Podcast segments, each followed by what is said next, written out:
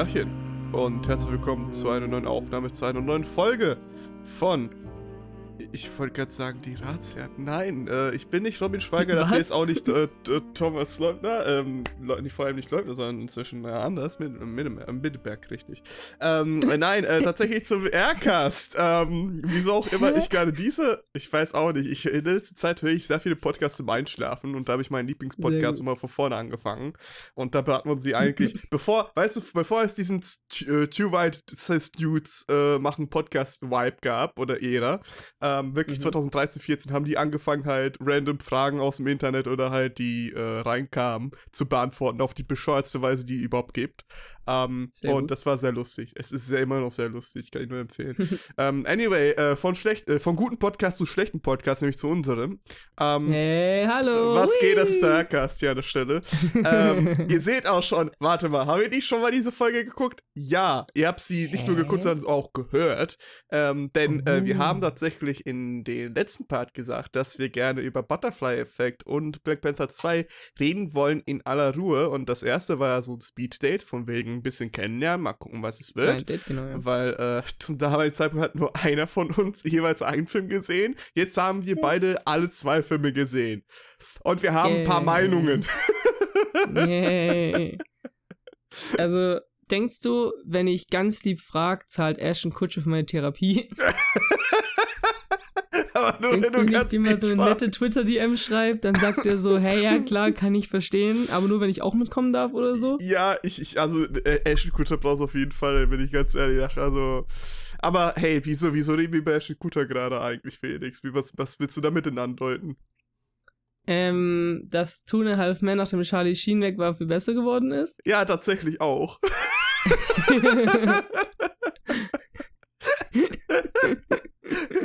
Schön, gut. Einmal mal kurz so dabei gerostet. Kurz bevor wir, bevor wir über Ashton Kutcher bzw. Butterfly Effect sprechen. Ähm, ich habe neulich ein Interview gesehen mhm. von Ashton Kutscher und seinem Zwillingsbruder Michael. Okay. Ähm, und das war super interessant, weil Ashton Kutscher ist ja so voll der, so, so voll der, ich will jetzt nicht erfolgreich sagen, aber schon ein relativ erfolgreiche ja. Schauspieler so. Ja. Ähm, und neben seinem Zwillingsbruder hatte, als er ein Kind war, irgendwie eine Herzfehler und musste deswegen operiert werden. Mhm. Ähm, und ist seitdem gewissen Grad behindert. Mhm. Und ich fand es super, super spannend, das Interview zu sehen. So mit diesem Ashton Kutcher, so viel auch so ein, so ein Sex-Symbol ist und so Zeug, oder den halt einfach auch sehr viele heiß finden. Ja. Und dann so sein Bruder und dann im Prinzip dieses, dieses, dieser, dieser Kampf da so, diese, also dieser brüderliche Kampf so ein bisschen auch, wo der Bruder auch angesprochen hat, dass der Bruder lange Zeit auch einfach äh, Ashton Kutcher gehasst hat deswegen, mhm. weil, sein, weil er halt so erfolgreich war und der Michael einfach so immer hinten dran gestanden ist und immer der, der behinderte Bruder war so ein bisschen. Mhm. Und das fand ich super interessant irgendwie, diese, dieses Interview zu sehen, also wirklich sehr, sehr spannend. Ähm, und auch so, auch so, so Thema Schicksal und sowas, weißt ja, du? Ja. So, ich meine, das sind Zwillingsbrüder, so, die sind ja wirklich, also noch näher kannst du an anderen Personen, so vom, von der Biografie zumindest oder vom Anfang her mal nicht sein. Aber dann zu sehen, wie krass unterschiedlich das Leben verlaufen kann, ist wirklich crazy. Also das fand ich echt richtig, richtig krass. Ähm, ja. Okay, bisschen, bisschen weg von dem etwas ernsteren Depressing Stuff hin zu einem extrem traumatischen Film, ja. vorhandenen Film. ähm, Butterfly Effect, ein US-amerikanischer Kinofilm aus dem Jahr 2004. Ähm, Protagonist des Films ist, wie gerade eben schon vielleicht herausgehört, Ashton Kutcher als Evan Treeborn, heißt er in dem mhm. Film. Ähm, der Film geht 109 Minuten lang, ist gemacht worden, Regie und Drehbuch von Eric Bress und Jay McKee Gruber. Ähm, und behandelt so ein bisschen diesen ist es ein psychologischer Effekt? Ich weiß nicht. Was ist denn das? So? Äh, Butterfly-Effekt, ja, eher eine Theorie. Wie nennt man das? Chaos-Theorie. Also, ist es eher eine Theorie? Ja. Okay. Also Schmetterlingseffekt, Butterfly-Effekt im Prinzip der Flügelschlag eines Schmetterlings irgendwo anders auf der Welt einen Orkan auslösen könnte. Mhm. Tsunami. Ja, irgendwie sowas. Sozusagen. Jede kleinste, jede kleinste Sache hat natürlich eine, eine Reaktion, Axio-Reaktion, nur halt genau. multipliziert, also verstärkt. Genau, genau. Ähm, sollen wir noch mal so ein bisschen mehr auf die, auf die Story eingehen oder sollen wir das letztes Mal gemacht, letztes Mal nicht gemacht haben, jetzt hier größer machen oder wie willst du das machen? Äh, ja, ähm, können wir sehr gerne machen. Kannst du kurz mal so einen Rundown machen? Hast ja äh, relativ früh oder relativ frisch ja gesehen noch. Ähm, und dann können wir gerne über alles andere sprechen. Ey, also bevor wir anfangen, ja.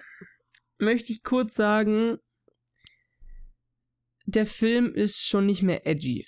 So der, also weißt du, wie ich meine? Ja. Weißt du, worauf ich damit hinaus möchte jetzt schon? Also weil irgendwie so, ich habe so das Gefühl, dieser Film ist mir so ein bisschen so, hoho. Jetzt sind wir ein bisschen, hoho, hoho. zeigen wir Abgründe der Menschheit auf. Ho, wir sind, wir sind edgy. Wir sind eckig. Und so, hör doch einfach auf damit. Weil ich hab bei solchen Filmen immer oft so, sitzen zwei erwachsene Menschen und schreiben gemeinsam ein Drehbuch. Optional waren noch mehr Leute dabei, weil das muss ja auch noch abgenommen werden und dann gibt es noch neue Versionen davon und so weiter und so fort. Und das war die Version, auf die man sich geeinigt hat am Ende? Ja. Wieso? Ich, ähm, du, du fragst dich einige Sachen, die ich mich auch nicht nur, als ich das erste Mal alles gesehen habe, sondern auch jetzt nochmal ein zweites Mal. Denn, ähm, also, ich weiß tatsächlich nicht, was da schiefgelaufen ist, aber irgendwas ist da ganz gehörig schiefgelaufen. Ähm, natürlich reden wir äh, hauptsächlich vom Plot, weil holy shit. ähm, ja, ja, das ist Aber krass, auch also. tatsächlich die also wirklich geniale Idee, wie ich finde, mit den multiplen Enden nur. Ähm, ja, das sie, ist cool. Wie sie executed ja. wurden und auch das, das Director's Cut-Ende, sagen wir mal, ein bisschen drastisch ist. Ja. ja, ja, ja. Das ist auch so, ja. what the fuck? also, erstmal zum groben Ablauf des Films. Ähm, Evan Treborn ist ein Kind. Ähm, und das Kind hat einfach öfters so Blackouts wo er irgendwie einfach an, in einer Situation ist, einen Blackout hat und in einer anderen Situation aufwacht oder an einem anderen Ort aufwacht. Ähm, und aber nicht weiß, was da zwischendrin passiert ist. Ähm, und diese Erinnerungsverluste, äh, die er halt hat, ist natürlich sehr schwierig für ihn, so nachzuvollziehen, was da los ist. Und es bringt ihn in verschiedene Situationen, wo er halt mit Freunden unterwegs ist und dann einfach von der einen Situation plötzlich in eine andere Situation aufmacht und nicht weiß, was zwischendrin passiert ist.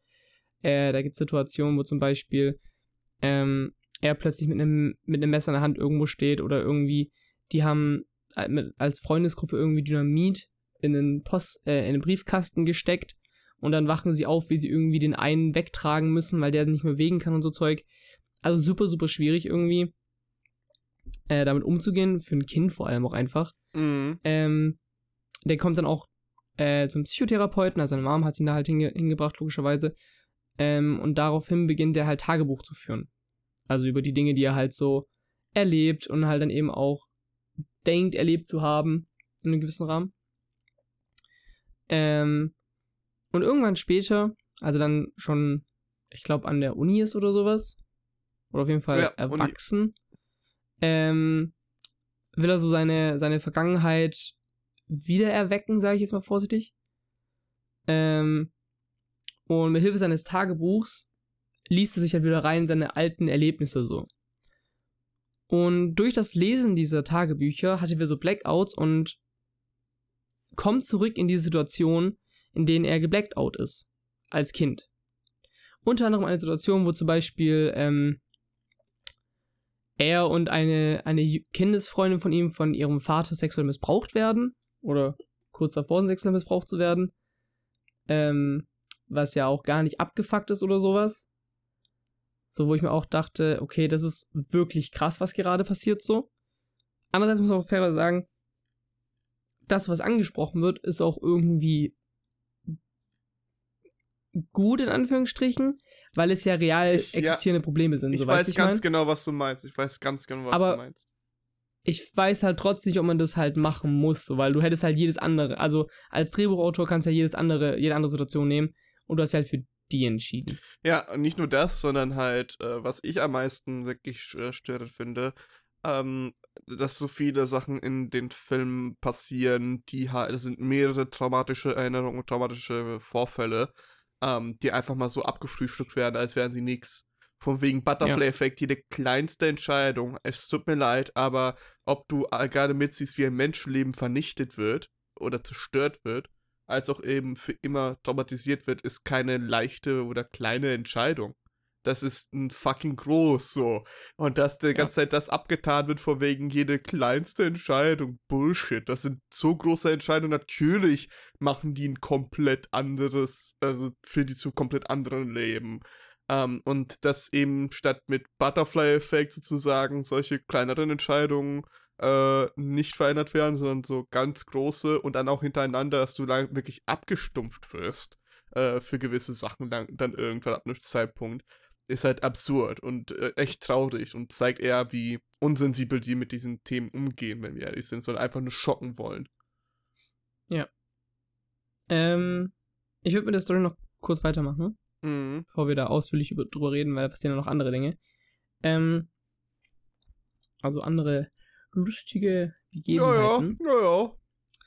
Ähm, auf jeden Fall wacht dann wieder auf aus dieser Trance oder aus diesem, aus diesem Blackout und ist so, oh fuck, äh, wir wurden sexuell missbraucht, oh nein. Ähm, und fährt dann zu seiner, okay, das klang gerade sehr unsensibel, es tut mir leid. ähm, und fährt dann in seinen alten Hammer dort zurück und besucht da seine, seine Freundin, also die, das Mädchen aus seiner Kindheit. In die er natürlich verliebt ist, weil es ist das einzige Mädchen, ja. das er kennt, so obviously, deswegen muss es seine Freundin werden. Muss. Oder sein. Ist ja obviously. Also ich meine, geht ja nicht anders. Sonst geht's nicht. Äh, Genau. Ähm, und kommentiert sie dann eben damit und daraufhin begeht sie halt Suizid, weil sie mit dem Thema nichts mehr zu tun haben wollte und es verdrängt hat und so. Ähm, und daraufhin geht er zurück in sein Tagebuch und sagt so, ha, ich mache das ungeschehen und liest sich zurück in die Zeit und konfrontiert dann im Prinzip als Kind den Vater, der die halt sexuell missbrauchen wollten. Darf ich kurz mal wollte. erwähnen, wie dies sich zurück ja. in die Zeit cool klingt? Wie geil das eigentlich vom Konzept her immer noch ist?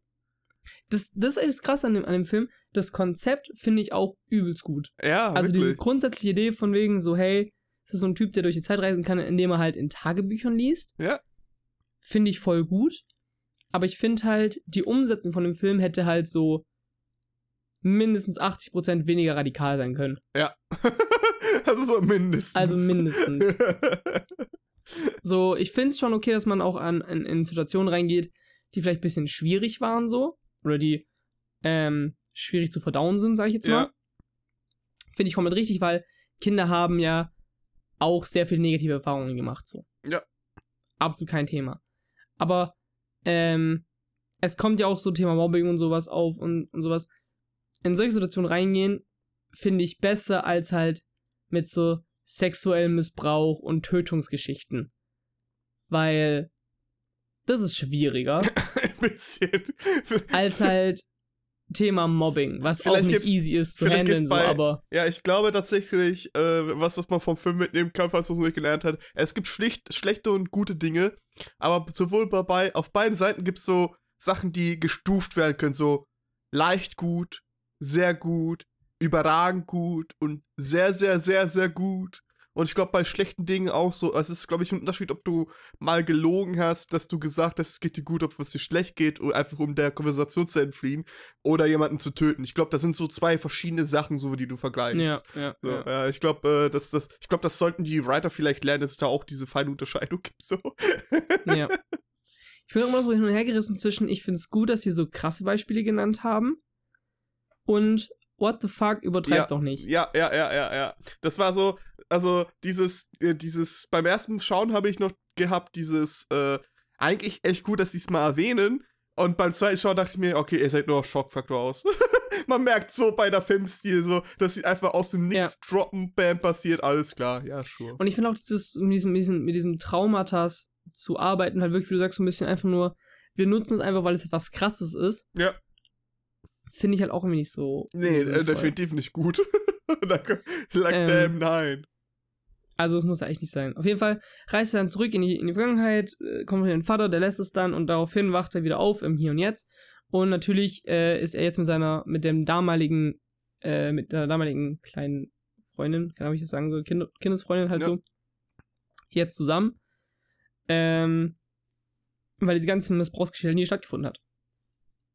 Dann ist natürlich noch so, dass äh, die einen Bruder hat. Also, irgendwie, das waren so eine Vierer-Freundesgruppe als Kinder. Und äh, der Bruder war irgendwie im Gefängnis, ist aber entlassen worden, möchte jetzt halt dem Evan Gewalt antun.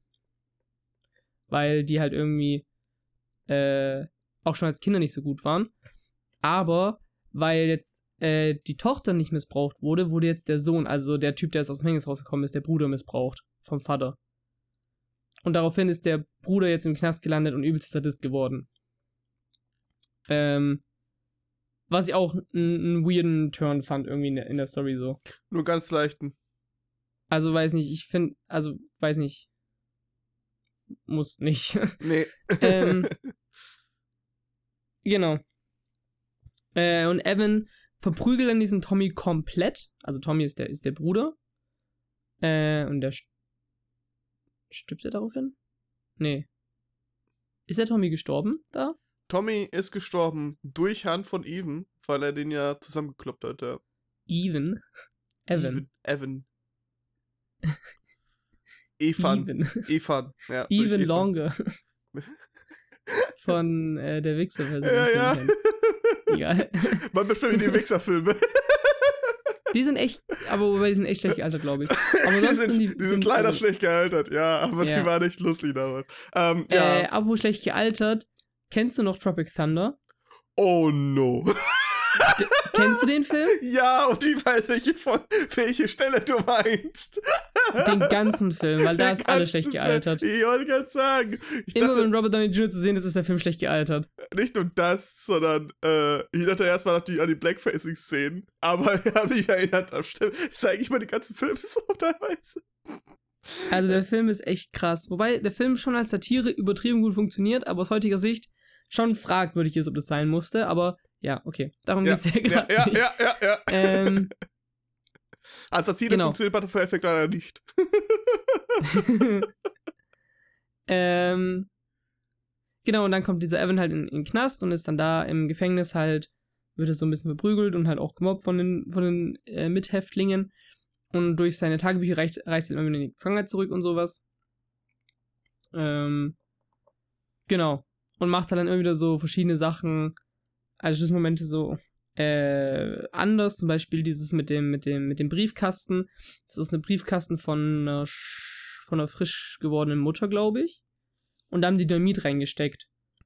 Ähm, und Evan weiß halt dann irgendwann und will dann die Mutter daran hindern, halt den Briefkasten aufzumachen, so. Und verliert da dann zum Beispiel beide Arme. Oder in einer anderen Kindheitsszene, da äh, tötet Tommy, ist es, glaube ich, äh, den Hund von. War das Evans Hund? Nee, ist einfach irgendein Hund.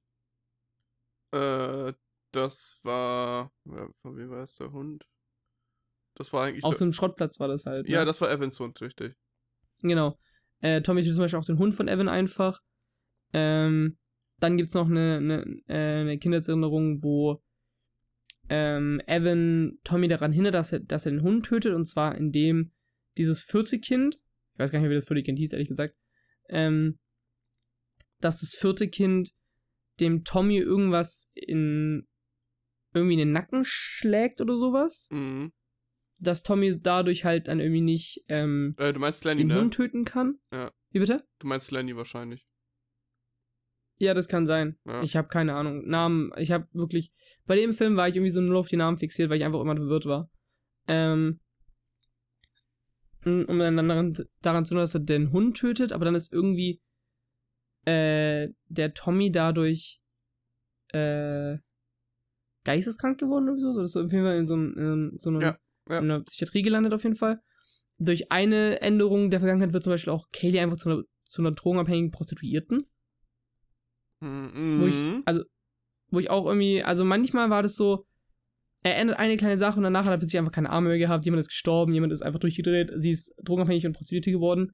Das fand ich auch immer lustig, dass irgendwie so die, die, die männlichen Kinder waren so, oh nein, ich bin tot, oh nein, ich bin, ich bin in, in einer psychiatrischen Anstalt gelandet, oder ich habe meine Hände verloren. Und bei, bei, bei ihr, bei der Kaylee, war das immer so richtig so,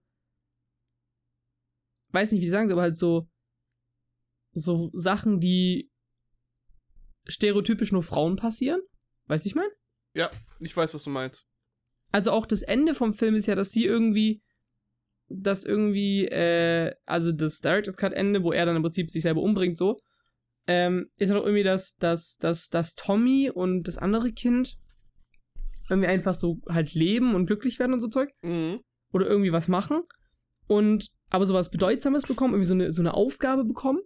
Und bei Kaylee ist so, ja, sie hat geheiratet. Ja. Sie ist jetzt Mutter geworden. Ja.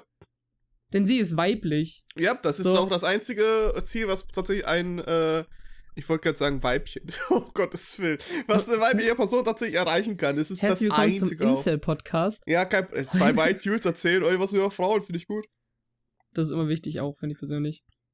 Wer, ja. wenn nicht wir, hat auch einfach die Ahnung so. Es wir haben beide bestimmt schon mal eine Frau gesehen irgendwo auf einem Magazin oder sowas. Ich glaube, wir haben sogar vielleicht eine umarmt, inklusive unserer Mutter, damit wir nicht ganz ausgeschlossen werden. Nee, das zählt nicht. Oh, okay. Ich sehe meine Mutter nicht als Frau, ich sehe meine Mutter einfach nur als, ähm, ja. Okay, nein, ich, ich sehe meine Mutter einfach nur als Person, ich, die gebärt, richtig, ja, hast recht. Ich treibe mal den Spaß nicht zu weit, weil das wird sonst unangenehm.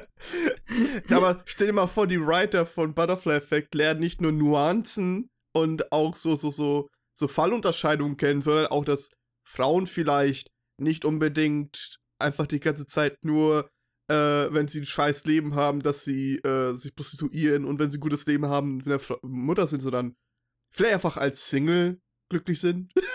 Imagine mhm. das, oh mein Gott. das geht aber tatsächlich gar nicht, das wissen nee, viele gar nicht. Also das stimmt tatsächlich. Wirklich unmöglich. Da bricht die Matrix zusammen bist, kannst auch, du nicht, gleichzeitig, kannst halt nicht gleichzeitig glücklich sein. Nee, nee, das geht leider nicht. Also nur für die, die es noch nicht wussten, aber Single sein, unglücklich sein, sorry Bruder, entscheide ich für eins. Ja, das geht tatsächlich nicht. Also selbst nicht Ado-Ace-Leute können tatsächlich äh, nicht glücklich sein alleine als Single, falls sie es also, Das ist wie eine Münze werfen, das ist entweder oder. Ja, richtig. Es gibt nur diese zwei Fälle. Haben. Ja, und alles, ja. was abgrenzt, ist nicht normal, das ist uncool, das müssen wir Müssen genau. wir rausmobben, ja. Genau, genau, genau. Das ist kein Problem. ähm, dann gibt es irgendwie noch eine Szene im Gefängnis, wo der irgendwie ähm, in so eine Gang aufgenommen werden möchte. ja, pass auf. Also nachdem er ja äh, Tommy da schon kaputt gehauen hat, ist er im Gefängnis. Und im Gefängnis ja, genau. merkt er, okay, scheiße, ich bin hier in der Timeline jetzt so hart verrutscht, ich muss jetzt zurück. Und ähm, deswegen bittet er ja auch seine Mom, ähm, diese Tagebücher mitzunehmen. Die, das Tagebuch will er auch lesen, wird aber von den Neonazis äh, in dieser Gang oder halt in diesem Gefängnis natürlich erstmal zusammengepügelt, die äh, Seiten werden zerrissen, sodass er es tatsächlich nicht lesen kann. Dann fragt er seinen ähm, ba äh, Banknachbar sozusagen, seinen Zimmernachbar, whatever, wie du es nennst, Zimmermitgenosse, ja. Äh, fragt er halt äh, nach Hilfe, weil der ist religiös und dann sagt er, ich kann tatsächlich in die Zukunft sehen, ich weiß, was passiert und bla und blub. Und dann erklärt es auch. Ähm, und das Interessante ist hierbei, dass äh, als der dann, das war auch eine interessante Szene, ja, äh, auch gar nicht tatsächlich mit Traumata oder mit irgendwas verbunden zum Glück, ähm, dann geht tatsächlich Evan, Evan, Evan Evan hin, ja, Evan, Evan geht hin ähm, und fragt, jo, ich weiß, ich muss jetzt in irgendeine Clique rein, deswegen, ich komme lieber zu euch. Und dann sagt er, ich habe nur das reinste Blut, ich bin zum Glück kein Jude und so ein Scheiß. Und äh, was soll ich jetzt machen? Soll ich einfach den Schwanz sofort hier lutschen? Und dann sagen die, ja, mach mal auf jeden Fall. Finde ich gut. Ähm, dann wollen sie sich tatsächlich bereit machen, ziehen die Hose schon runter und dann sticht er, was war das, sticht er den in den Sack oder so? Ja, ja, entspannt auf jeden Fall mit sowas. Ja, entspannt auf jeden Fall. Ähm, da kommt sein Zimmergeldgenosse, schließt die Tür sozusagen zu, also die Gitter hält sie so zu, wie es geht, so, so hart wie es geht eben. Und äh, Evan, Eve, Evan versucht halt äh, schnell. Okay in sein versucht schnell in sein Tagebuch zu lesen und damit er halt äh, in der Zeit zurückreist. Ähm, ist also zum Glück mit nichts problematisch oder so äh, verbunden. Ist auch tatsächlich eine harmlose Szene an der Stelle, wie man es ja vom Film kennt. das ist so absurd. Jede fucking Szene in diesem Film ist halt so, bei jedem anderen Film würde, würde man sofort sagen, okay, müssen wir dreimal drüber gucken. Und hier, ja, nee. Das ist, das ist wirklich ein Film, der könnte heute nicht existieren. So. Da, da würde alles rausgeschnitten werden. Alles würde umgeschrieben werden. Aber ja, das auf jeden Fall. Ähm, was erreicht er dann dort in dieser Zeitreise? Ähm, wurde da, nachdem er den in, den Dings ge gehauen hat. Meinst du das? Ähm, ja, nach, also da, da ist er im Gefängnis, dann reist er zurück. Dort. Ist es da, wo er sich dann selber umbringt? Nee. Nein, nein. Warte, was kommt da? Ich weiß es literally gerade wirklich nicht, ne? Äh, ich muss gerade kurz selber gucken. Ich bin gerade übel zerwirrt. Äh, Der Film ist halt auch echt so all over the place an manchen Stellen. So, ich habe halt echt teilweise nicht so ganz geblickt, was passiert. Warte. lass mich kurz überlegen. Okay, äh. äh genau. Aaron goes back to the explosion. Also, ah, haben, was hier. passiert ist. Eve, Sehr geil. Uh, even goes back to before the explosion to try and get rid of the dynamite, but accidentally kills Keelys in the process. Ja.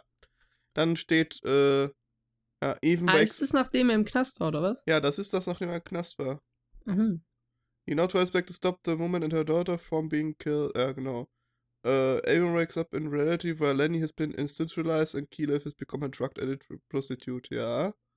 Okay. Uh, warte mal, was? Das, das, das, das, das, das, äh. Gottes Willen, ey. Es ist wirklich, das ist wirklich echt immer schön mit dem Film.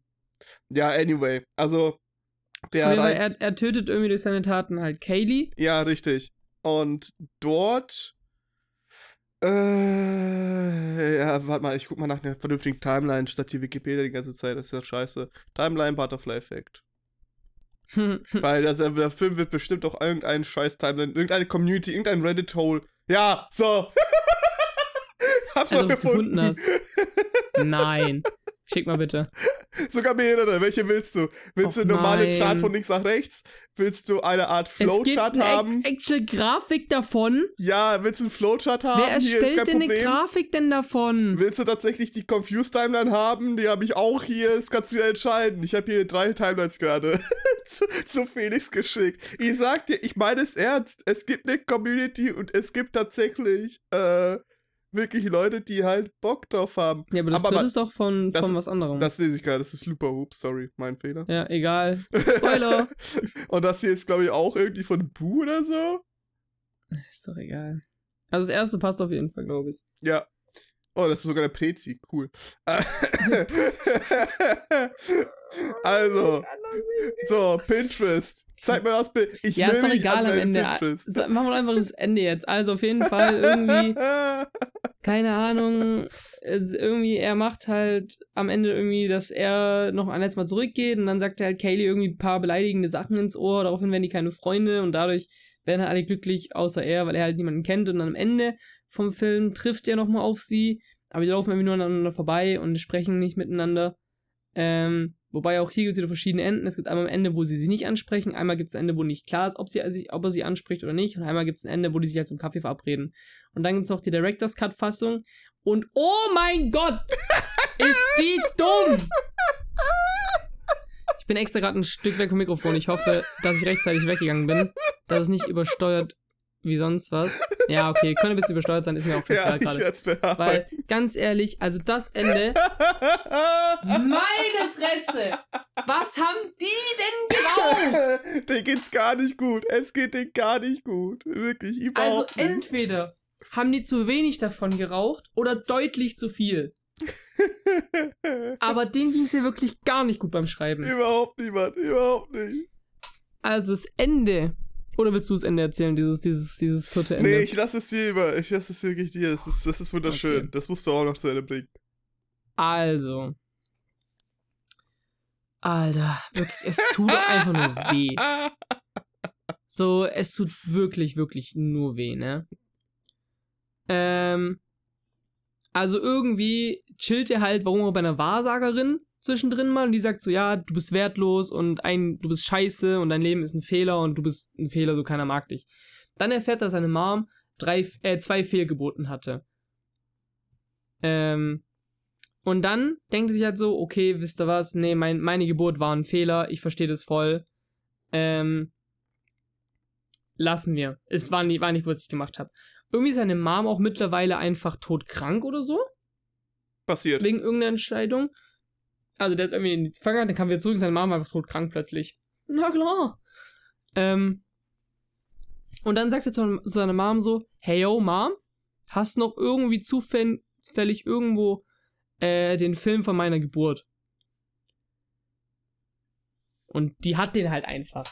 Weil hat man, wer hat nicht eine VHS-Kassette, Schrägstrich, ein USB-Stick, Schrägstrich, eine DVD, Schrägstrich, Blu-ray 3D-Version von seiner eigenen Geburt irgendwie im Regal rumstehen? Klassiker. Die Director's Cut-Version. Director's Cut-Version von meiner Geburt. Nice. Mit zwei Stunden Extra-Material. Behind the scenes. Teil 5 ist auch vorgeplant von James Cameron in 10 Jahren. Behind the scenes, Making of und Bloopers.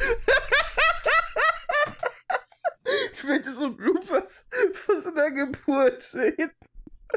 Und natürlich auch Deleted Scenes, ne? Ist ja ganz klar. Ja, eindeutig.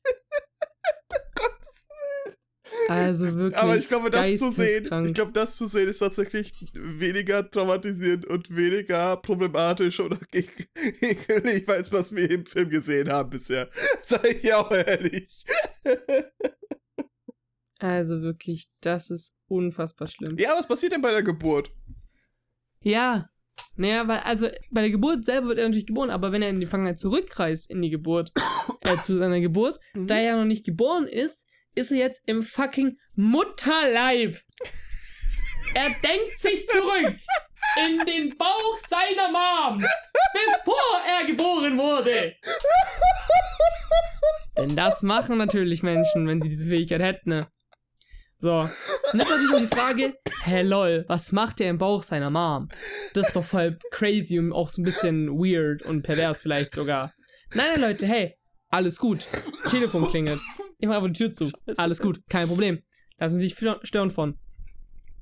Also Telefon hat bei mir geklingelt, nicht im Film. Das wäre das wär lustig, so der chillt so im Bauch, sein Mama klingt ja. so ein Telefon. äh, warte mal, da muss ich kurz so, ran. Äh, Digga, ich kann gerade ich bin gerade im Bauch meiner Mom. Digga, was bist du gerade? Bitte! nee, du, ich, ich kann es dir noch alles erklären, es ist, ist, nicht so weird, wie es klingt. Ähm, ich bin noch nicht geboren worden, tatsächlich gerade. Was, Bruder?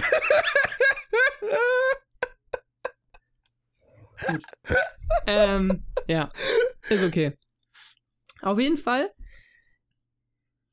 ist er jetzt im Bauch seiner Mom und denkt sich so, oh nein, mein Leben war ein Fehler, ich habe keinen, keinen Lebenswert, ich bin nicht liebenswürdig so, keiner mag mich. Ich sterb einfach, bevor ich geboren werde. Einfach ausgetrickst, sag ich dir auch ehrlich. Suizid wäre keine Option gewesen. Nee. Im echten Leben. Deswegen macht er jetzt Suizid vor seiner Geburt. Alter, das ist, das ist aber actually smart so. so Lifehack an der Stelle. So. Könntest du vielleicht, hey, Herr Erik, hey, könntest du mir vielleicht einen Gefallen tun? Könntest du vielleicht nicht diesen Film supporten? Gibt es gerade?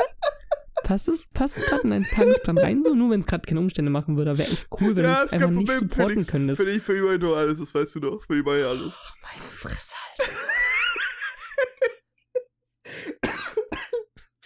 so, anyway, also wirklich also, bodenlos, bodenlos. Also, ich meine, im Grunde hat er ja schon, hat er schon recht, weil kannst im Grunde, du auch wenn er halt sich, Support. ja, ja, ich weiß. Aber wenn er sich halt vor seiner Geburt umbringt, dann beeinflusst er ja nicht das Leben von anderen. Wenn er sich im Prinzip im Hier und Jetzt umbringen würde, dann hätte er bereits die Leben beeinflusst und es wäre negativ gewesen. Exakt, exakt. Von daher, irgendwo macht es ja schon Sinn, der Gedankengang. Aber Bro, dann mach's halt, wenn du zwei bist oder sowas. So Fall vom Tisch freiwillig oder so. Ja. Aber auf jeden Fall im Bauch seiner Mom stranguliert er sich mit seiner Nabelschnur. Ich meine, das ist. Stirbt dann einfach. Das ist sehr interessant an der Stelle. So, ähm, also, ich stelle es mir spannend vor, wie das kontrolliert. Also, der hat ja kein Bewusstsein eigentlich noch als Kind so richtig. Also, das entwickelt sich ja erst richtig, ne? So, du hast ja, du hast ja keine Erinnerung ja. als Embryo so in deinem Mutterbauch. Ja, er halt schon. Ja. Hast du recht, habe ich nicht bedacht. stimmt, stimmt, hast du wieder recht, hast du wieder recht. ja, also der stranguliert sich im Mutterleib. Frag dich, wie das geht. Das geht.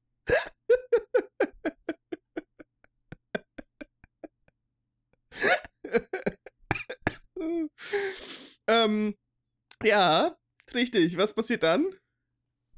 Also, daraufhin hat seine Mom ihre dritte Fehlgeburt, weil, weißt du, so irgendwelchen Freunden Leid zu fügen, nee, Digga, sorry, das geht zu weit, das möchte ich nicht.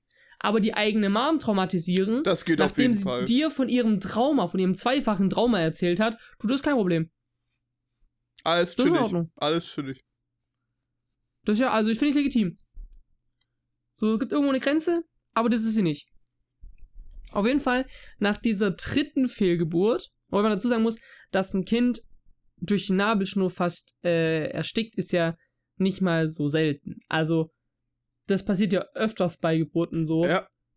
dass sich die Nabelschnur oft mal um den Hals wickelt oder sowas und es dann voll gefährlich ist. Also, das ist ja nicht mal so, dass sowas nicht passieren könnte. Das passiert leider viel zu Einfach oft, der ja. Fakt, dass er es selber macht, ist halt das Abgefuckte daran. Ja, das, das wird ja meistens verhindert dann durch, äh, das wird ja meistens halt verhindert durch äh, Kaiserschnitt oder so ein Scheiß, damit äh, man eben sofort eingreifen kann, um das Baby halt genau. vernünftig Lage zu bringen und so. Also da genau. einfach an der Stelle, falls ihr euch denkt, ah ja, Kinder kriegen, ja, äh, könnt ihr auf jeden Fall machen, ist kein Problem, macht das gerne, macht viele Kinder, habe ich nichts gegen. Äh, bitte denkt nur dran, dass äh, ihr vielleicht nicht der einzige Mensch seid, der da entsch zu entscheiden hat.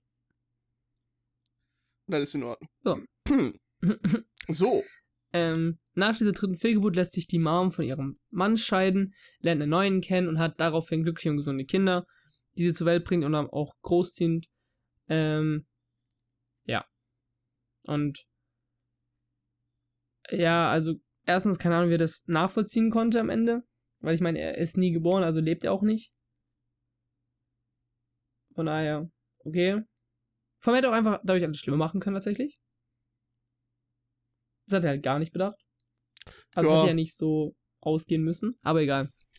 Und das Beste ist, hier auf Wikipedia steht, dass, ähm, dass die Regisseure finden, dass das das beste Ende für diesen Film war. Aber die Vertriebsfirma New Line Cinema gesagt hat so, mh, hm, würden gerne ein weniger schockierendes Ende nehmen, wenn das okay ist. Und der Regisseur so, ähm, Entschuldigung, äh, Entschuldigung, Kunstfreiheit, hallo, ihr habt unsere Kunst nicht verstanden, ne? sorry. Und ich sag's euch ganz ehrlich, also, ne, so große Firmen oft schwierig, aber New Line Cinema, gute Entscheidung. Habt ihr gut gemacht, das Ende nicht zu nehmen. Ja, also wirklich. Ähm, ihr hättet es auch ganz sein lassen können, tatsächlich, den Film zu machen. Vielleicht, Aber, ja, ja, es wäre auch ganz gut. Also, wie ihr vielleicht merkt, so ungefähr beginne ich auch beim Schauen des Films ab. Und als ich das mit Kumpel ja zum zweiten Mal letzte Woche oder vor ein paar Wochen geschaut habe, haben uns auch so angeguckt nach dem Ende und dachten so, äh, was? Also wirklich, das ist bodenlos. Das ist wirklich so hart. Also, bevor wir jetzt so, ich möchte ganz gerne mit dir, wie gesagt, die Synopsis zu Butterfly Effect 2 und 3 durchlesen. Again, es gibt mehrere Teile davon. Ich bin immer noch schockiert. Ähm, und äh, ja, was würdest du aber tatsächlich jetzt diesen Film äh, im Endeffekt für Bewertung geben? Ein Therapieplatz. Der Therapieplatz von. Nee, einfach nur für die beiden Regisseure jeweils einen Therapieplatz. Also zwei von zehn. Die dürfen auch gerne Paartherapie machen, wenn es denen weiterhilft. Aber irgendwas muss da passieren. Das. Weißt du, das ganz schief gelaufen. Also zwei von zehn Therapieplätzen ist, glaube ich, angebracht, auch wenn natürlich es nicht zehn Therapieplätze gibt momentan. Ja. Weil so viele freie gibt es nicht, aber wenn es zehn freie Therapieplätze geben würde, würde ich dem Film zwei, zwei von zehn Therapieplätzen geben. Das Ding ist halt, weißt du so, nee. ich bin komplett bei dir. So, ich würde auch vom Inhalt halt zwei von zehn geben, weil was zum Fick passiert denn da? Aber der Film ist legit gut gemacht. Und er gibt sogar irgendwie in seinem Scheiß Sinn. Es ist halt nur, dass der Inhalt fucking traumatisierend ist und fucking mhm. absurd. Ähm, ich glaube, ich wäre bei 6 von 10 Therapieplätzen. Vielleicht können sich noch vier vom Set irgendwie sich da zusammentun. Ich glaube, die haben es auch nötig. So. das wäre auch, glaube ich, ganz gut. Ähm, ja. Okay. So, Felix, jetzt entspann dich ganz in Ruhe ich lese dir auf Deutsch jetzt erstmal tatsächlich die. Wir werden tatsächlich einfach nur die Story von Butterfly Effect 2 und 3 jetzt vorgelesen bekommen an der Stelle. Ich schicke dir mal zu 3, damit du es auch vorlesen kannst in aller Ruhe. Dann mhm. gleich. Mhm. Wir tauschen wieder ein bisschen aus. Ähm, und äh, das ist jetzt für euch jetzt eine kleine Vorlesestunde, äh, die vielleicht so fünf Minuten geht oder so. Ähm, weil wir können zwar gerne irgendwann diese Filme gucken. Problem Digga, ist. Der dritte Teil heißt die Offenbarung. Ja, ja. Es heißt auf Englisch nee, Revelations. Ich, ich ja, will's ja. jetzt schon nicht mehr. Doch, doch, pass auf, alles gut. Also. Also das Gute ist, das kann ich dir schon jetzt spoilern, äh, Ethan und seine Freundesgruppe kommen nicht mehr vor. Also, ähm, nee, gut, Evan ist, Evan ist ja auch tot. Also ja, jetzt, ne, jetzt kanomäßig ja. Deswegen. Ähm, nein, aber ich finde es interessant. Ich würde zwar liebst gerne den Film gucken, weil du wirst merken, die Handlung ist gar nicht mal so scheiße oder klingt nicht scheiße. Es ist eher nur, man kann den irgendwo kaufen. Also, es oh gibt oh nein, zwar auf ja einer. Schade. Ja, man kann, man kann ihn irgendwie so nur mit einer Trilogie mit Butterfly Effect 1 auf einer Blu-ray kaufen. Das kostet irgendwie 20 Euro. Ansonsten kann man, glaube ich, zwei nur irgendwie auf DVD manchmal kaufen. Drei gibt's einfach nirgendwo mehr. Du kannst nicht mal streamen oder so. Zwei auch nicht. Das ist ganz merkwürdig. so. Handlung. Nick macht mit seiner Freundin Julie und seinen beiden äh, Freunden Trevor und Amanda einen Ausflug zum See. Während eines intimen Gesprächs mit seiner Freundin wird er von seinem Chef angerufen und aufgefordert, umgehend zu einer wichtigen Besprechung zu erscheinen. Widerwillig akzeptiert dies seine Freundin und alle vier fahren Richtung Heimat. Auf dem Weg dorthin platzt ein Reifen. Das Auto kommt in Schleudern und ein LKW rammt es. Als Nick im Krankenhaus aufwacht, muss er feststellen, dass er als einziger überlebt hat. Zu Hause angekommen, schaut er sich die alten Fotos an, die am Abend des Unfalls aufgenommen wurden und bemerkt, dass die Fotos anfangen, sich zu bewegen und er Kopfschmerzen bekommt. Fast genau ein Jahr später bekommt er in der Arbeit von einem Vorgesetzten den Auftrag, eine Präsentation zu einem potenziellen Kunden zu halten. Während dieser Präsentation bekommt Nick beim Anblick eines Fotos einen Zusammenbruch, woraufhin er von seinem Chef für eine Woche beurlaubt wird. Zu Hause schaut sich Nick die wieder die alten Bilder an und stellt fest, dass sich wieder alles verformt. Er findet sich nach einer Zeitreise im Auto in der Vergangenheit wieder. Dort ergreift er die einzigartige Möglichkeit und weicht diesmal dem LKW aus, sodass niemand verletzt wird. Zu diesem Zeitpunkt kann er die nach dem Splitterings-Effekt eingetretenen Veränderungen an der Gegenwart noch nicht voraussehen. In einer veränderten Realität findet er zu sich und ist außer sich, als er feststellt, dass seine Freundin am Leben ist. Beide machen sich einen schönen Abend. In der Arbeit bemerkt er jedoch, dass beruflich nicht alles richtig läuft. Sein Rivale wurde eher befördert als er und ruiniert langsam aber sicher die Firma. Nach einer emotional geprägten Meinungsäußerung wird Nick entlassen. Wieder zu Hause findet er ein Foto am Kühlschrank, auf welchem die Weihnachtsfeier seiner Firma zu sehen ist. Auch sein jetziger Vorgesetzter ist zu sehen. Erneut reist er in der Zeit zurück, um diesmal seiner Karriere auf die Sprünge zu helfen. Dies gelingt ihm, indem er eine, seinen vor zukünftigen Vorgesetzten mit Wein beschüttet und wichtige Dokumente aus diesem Aktenschrank entwendet. Zurück in der Vergangenheit bemerkt Nick, ähm, bemerkt Nick, so, dass das Schicksal es, ihm, äh, es mit ihm gut gemeint hat und er inzwischen zum Vizepräsidenten der Firma ernannt wurde. Er kann das neue Glück kaum fassen und fährt mit einem Luxusauto in sein neues Apartment. Dort angekommen wundert er sich, dass seine große Liebe noch nicht zu Hause ist. Bei einem, ja, Klassiker, der man fährt nach Hause, die Frau ist nicht da, wo ist sie denn hin? Bei einem Geschäftsmeeting im Restaurant wird er auf der Toilette von der Tochter seines Chefs überrascht. Beide haben eine Affäre. Ups. Auf dem Weg nach Hause wird er von seinem Freund Trevor abgepasst, der berichtet, dass ein gewisser Malcolm von ihm 250.000 US-Dollar verlangt und ihm droht. Nick erfährt zudem, dass er schon vor längerer Zeit mit Julie Schluss gemacht hat. Um seinem Freund zu helfen, bittet er seinen Arbeitgeber, die Investition von Malcolm vorzeitig auszuzahlen. Sein Chef hat jedoch keine finanziellen Reserven mehr zur Verfügung, denn die Firma bankrott ist. Am Übergabeort, einem Nachtclub, trifft Nick zufällig seine alte Freundin Julie und mit, mit Entsetzen feststellen, dass diese einen neuen Liebhaber hat. Beim, äh, beim geschäftlichen Teil des Treffens bietet er Malcolm 10% des Geldes als Bonuszahlung an. Dieser akzeptiert jedoch nicht und tötet Nicks Freund Trevor. Nick versucht aus dem Club zu flüchten und wird dabei von Malcolms Leibwächter verfolgt. Im Gedränge trifft Nick auf Julie, die tragischerweise durch einen Schuss aus der Pistole des Verfolgers in den Rücken getroffen wird und in seinen Armen verstirbt. Nach dem vergeblichen Versuch, mit Hilfe eines Fotos in seinem Handy einen Zeitsprung zu provozieren und der anschließenden Überwältigung durch die Leibwächter wacht Nick, äh, wacht Nick im Malcolms Apartment auf, wo er von seinem Geschäftspartner, des Clubbesitzers, festgehalten wird. Ihm gelingt jedoch die Flucht. Daraufhin holt er sich Trost bei seiner Mutter, die ihm erzählt, dass sein Verhalten dem des seines Vaters ähnlich sei, das sich letztendlich selbst umgebracht hat. Er beschließt noch einmal einen, alten einen neuen Zeitsprung zu wagen, um allen endgültig zu helfen. Beim letzten Zeitsprung findet er sich in der Anfangsszene am See wieder. Anders als beim ersten Mal erzählt er seiner Freundin Julie, dass sie lieber nach New York gehen äh, solle, um ihrer Leidenschaft der Kunst nachzugehen. Sie kann es nicht fassen, dass Nick sich von ihr trennen will, sagt ihm noch, dass sie von ihm schwanger sei und flüchtet dann mit seinem Auto. Nick erinnert sich, dass die Reifen jeden Moment platzen wird und fährt mit äh, einem vom Parkplatz gestohlenen Wagen hinterher. Er holt Julie ein, schafft es jedoch nicht, sie davon zu überzeugen, den Wagen anzuhalten. Während er neben ihren Wagen fährt, kommt ihm ein Auto entgegen. Bei den anschließenden Ausweichmanöver kommt Nick von der Strecke ab, fliegt einen Abhang hinunter und stirbt. In der letzten Szene sieht man, wie Julie ihrem Sohn, die sie den Namen Nick gegeben hat, auf, auf den Arm nimmt und dieser neugierig auf das Bild guckt, welches am See gemacht worden ist. Dabei beginnt sich das Foto zu verformen. not gonna lie, das hört sich schon viel normaler an als Teil 1. Ja. Und eigentlich also, gar nicht mal so scheiße. Also ich weiß nicht, du wirst wahrscheinlich gerade Disco nicht gehört haben, aber in der Aufnahme wird man es gehört haben. Ich habe gerade eben erstmal einen angestrengten Schnaufer rauslassen müssen. Ich weiß nicht. Also es klingt, das wäre der bessere Film gewesen. Oder? Wirklich? Vor allem Teil von der, 1. Von der Handlung. also Teil 1 war wirklich so, wie können wir das maximal drüberste machen, was geht so. Mhm. Und der Film ist so, okay, wir versuchen mal so mit relativ normaleren Aktionen das zu, darzustellen. Finde ich besser. Weil ich finde, es ist dieses, auch das, das offene Ende hier gefällt mir besser als offene Ende bei dem anderen Film. Was ich tatsächlich sehr interessant finde, ist übrigens, da steht hier Prequel und Fortsetzung Bezug zum ersten Teil. Der Bezug zu dem Film Butterfly Effect beschränkt sich auf eine kleine Szene. Nach dem ersten stattgefundenen Zeitsprung kann Nick sein Glück nicht fassen und forscht im Internet intensiv über Träume und ähnliche Themen nach.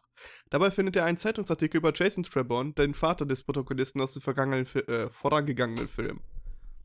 Ich finde es interessant, dass okay. in jedem Butterfly-Film anscheinend die Väter eine ähnliche Erfahrung gemacht haben und immer dem Sohn ähneln, aber nie wirklich die Geschichte des Vaters aufgegriffen und erzählt wird. Mhm. Ja, ja. Was, was ist denn da eigentlich los?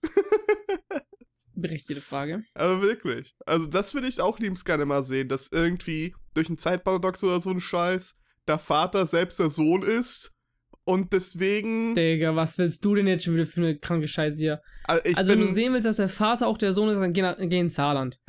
Oder ja, hast du recht. Entschuldigung, also. Sorry an der Stelle. Das kannst du auch hier in Deutschland haben, wenn du das unbedingt haben möchtest. Wir, brauchen, wir haben, ich will Zeitreisen in meinen Geschichten. Wir haben Zeitreisen zu Hause. Zu Hause Saarland.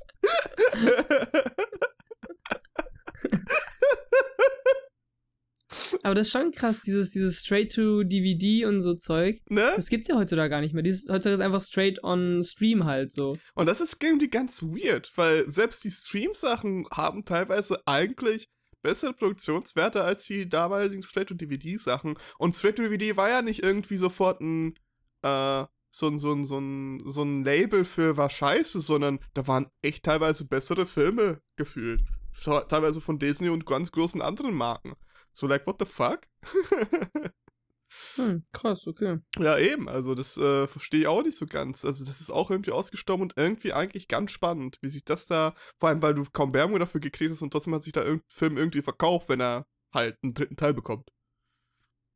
Aber, ja, okay. Felix, erzähl mal, ja. was passiert in Teil 3? Muss ich? ja, bitte, du musst. Okay. Also, Butterfly Effekt 3. Die Offenbarung. ich will nur kurz sagen, das fuckt mich jetzt schon ab. Also, dass der Film auch im englischen Revelations, also diesen Beititel, die Offenbarung dazu bekommen hat.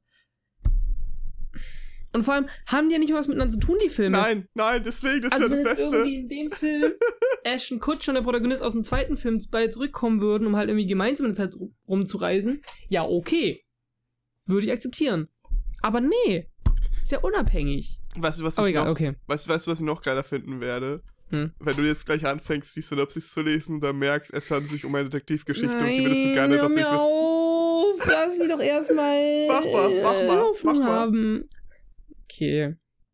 Sam Reed hat die seltene Gabe, in Raum und Zeit zu reisen, wohin immer er möchte. Dazu muss er sich lediglich auf die genauen Daten des Geschehens konzentrieren. Mit dieser Fähigkeit hat er der Polizei bereits geholfen, 22 Verbrecher zu überführen und wird als eine Art Hellseher angesehen. Eines Abends erhält er Besuch von Elizabeth, der Schwester seiner ermordeten Freundin Rebecca Brown. Sie bittet ihn, Lonnie Flannens zu helfen, der seit zehn Jahren als Tatverdächtiger im Gefängnis sitzt und nun durch eine Todesspritze hingerichtet werden soll. Sam soll für sie den tatsächlichen Mörder finden. Zunächst lehnt Sam das Angebot ab und bespricht, bespricht sich mit dem ehemaligen Physiklehrer Goldberg. Was? Dieser erinnert Sam daran, niemals die Grundregeln des Zeitreisens zu verletzen. Erstens, die eigene Vergangenheit nicht zu verändern und zweitens, keine Zeitreise ohne Aufsicht durchzuführen. Was? Hä, was für eine Aufsicht denn? sind die Type, Type Travel Police. Oh, wie hieß die nochmal bei Marvel? Aufsicht? Wie hieß die nochmal bei Marvel? wie hatten die doch? Äh, TVA. Ja. Time äh, Variant oder so. Ja, ja. Was? Oh, ich reise in die Zeit. Stopp, du hast deinen Aufsichtspersonen vergessen. Hast du die Lizenz so mit zur Zeit zu reisen? So ein mit 40er mit einer Warnweste. Oder was? So, mit so einer Pfeife und so Stoppschild. Meine Fresse, Alter. Okay. Sam entschließt sich dazu, Elizabeth nun doch zu helfen und besucht Lonnie im Gefängnis, der seine Hilfe jedoch ablehnt. Ah, chillig. Chillig. Sam reist zurück ins Jahr 1998, in dem Rebecca, Rebecca ermordet wurde. Vor ihrem Haus trifft er auf Elizabeth und bittet sie, in ihrem Wagen zu warten. Er findet Rebecca, die bereits tot in ihrem Bett liegt, während Elizabeth im Auto überfallen und ermordet wird. Gut. Sam kehrt daraufhin in die Gegenwart zurück, doch vieles hat sich verändert. Er arbeitet nicht mehr bei der Polizei, sondern ist selbst ein Verdächtiger Mordfall Rebecca Brown und es gibt sieben weitere Mordfälle. Diese werden dem Pontiac Killer zugeschrieben, der seit Sams Rückkehr existiert. Gibt's nicht sogar einen echten Pontiac Killer? Ich kann es kurz mal googeln. Du kannst weiterlesen. Okay, ja, dann google kurz. Ja. Larry Ellie. Oder? Ja, ja US-amerikanischer Serienmörder. Oh mein Gott, ist das dumm. Okay. Lonnie sitzt nun im Rollstuhl und arbeitet als Rechtsanwalt. Sam befragt ihn zur Mordnacht und Lonnie erklärt, dass er gesehen habe, wie Sam mit Elizabeth sprach. Da er eine Affäre mit Rebecca hatte, von der Sam nichts wusste, sei er nach Hause gefahren. Als Sam zurück in das Jahr 2000 springt, wird er, Zeuge, wird er Zeuge eines Überfalls auf Anita Barnes, der das dritte Opfer des Serienmörders wurde. Es stellt sich jedoch heraus, dass es sich bei dem Täter um Anitas Freund und bei dem Überfall um ein Rollenspiel handelt. Als Sam von dem Mann entdeckt und geschlagen wird, kehrt er zurück in die Gegenwart. Goldberg ist inzwischen verschwunden. Er hatte Beweise für Sams Schuld an dem Mord gefunden, an den Morden gefunden, die er an die Öffentlichkeit bringen wollte. Anita hingegen ist nun wieder am Leben. Stattdessen wurde nun Lonnie das dritte Opfer des Pontiac Killers. Sein, Sams Schwester Jenna hat Angst, dass Sam durch seine Zeitreisen selbst zum Mörder werden könnte und bittet ihn, nie wieder zu springen, woraufhin er einwilligt. Vicky, das Mädchen aus der Bar, mit dem Sam einst eine Nacht verbracht hatte, wurde auf ähnliche Weise wie Elizabeth ermordet. Sam wird als Verdächtiger von der Polizei festgenommen und verhört. Jenna holt ihn aus dem Gefängnis. Während er kurz unbeaufsichtigt ist, stiehlt er von Detective Glenn das Notizbuch, mit dessen Hilfe er in den September des Jahres 2004 zurückreist. In einer Lagerhalle entdeckt Sam eine Blutspur in einem Raum, an dessen Wand Welcome Home steht. Als er wieder in die Gegenwart zurückkehrt, begibt er sich in die Lagerhalle. Dort wird er von der Polizei erwartet und überwältigt. Im Gefängnis ruft Detective Glenn an und bittet um Hilfe. Er überzeugt ihn, übernatürliche Fähigkeiten zu haben, indem er ihm erzählt, was dessen Frau als erstes zu ihm sagte. Bist du MC Hammer? Wirklich, dieser Film 2009, Alter. 2009? Selbst 2009 ist MC Hammer outdated, Alter, aber okay. Daraufhin verschafft Glenn ihm ein paar Sekunden, ein paar Stunden Zeit, um den Pontiac Killer zu beführen. Sam springt erneut in die Vergangenheit und findet nun in der Lagerhalle den verletzten Goldberg. Als er für, dessen Hilf, für diesen Hilfe holen will, bleibt er in einem Fußeisen hängen. Während er versucht zu befreien, nähert sich eine Person mit einem Leinenbeutel über dem Kopf. Der Pontiac Killer. Dieser entpuppt sich als Sams psychisch kranke Schwester Jenna, die Rebecca aus Eifersucht umbrachte. Auch Jenna hat die Gabe des Springens und konnte Sam so in die Vergangenheit folgen. Sie tötet Elizabeth, weil diese sich in die Geschichte einmischen wollte. Lonnie starb, da er Sam verletzt hatte. Die anderen Mädchen, wie Anita Barnes, starben, weil Sam sie in der Zukunft noch getroffen hätte. Jenna wollte nicht von Sam allein gelassen werden, deshalb musste auch Vicky sterben. Goldberg hatte tatsächlich die Beweise gegen den Pontiac Killer gefunden, weshalb Jenna ihn ebenfalls auslöschte. Immer wenn Sam versuchte, den Mörder zu fangen, gab es in der Gegenwart mehr Beweise. Daher musste Jenna mehr Leute töten, um nie gefasst zu werden. Sam hatte die Serienkillerin selbst erst erschaffen. Was? Zuletzt springt Sam zu dem Brand seiner Jugendzeit zurück, bei dem er Jenna das Leben rettete. Diesmal tut er es nicht, sondern verschließt ihre Tür und ruft ihr zu, dass er sie immer lieben würde. Jenna kommt ums Leben, wie es ursprünglich auch passiert wäre. Als Sam endlich wieder erwacht, befindet er sich in einem Auto. Auf dem Fahrersitz erblickt er Elizabeth, mit der er nun verheiratet ist. Mit ihm im Wagen sitzt Jenna, seine Tochter, die nach seiner toten Schwester benannt ist. Der Film endet mit einer Nahaufnahme des Mädchens, das eine Puppe unbeobachtet auf den Grill legt, wo diese zu brennen beginnt und zu schmelzen beginnt, während sie lächelt. Was habe ich da gerade gelesen?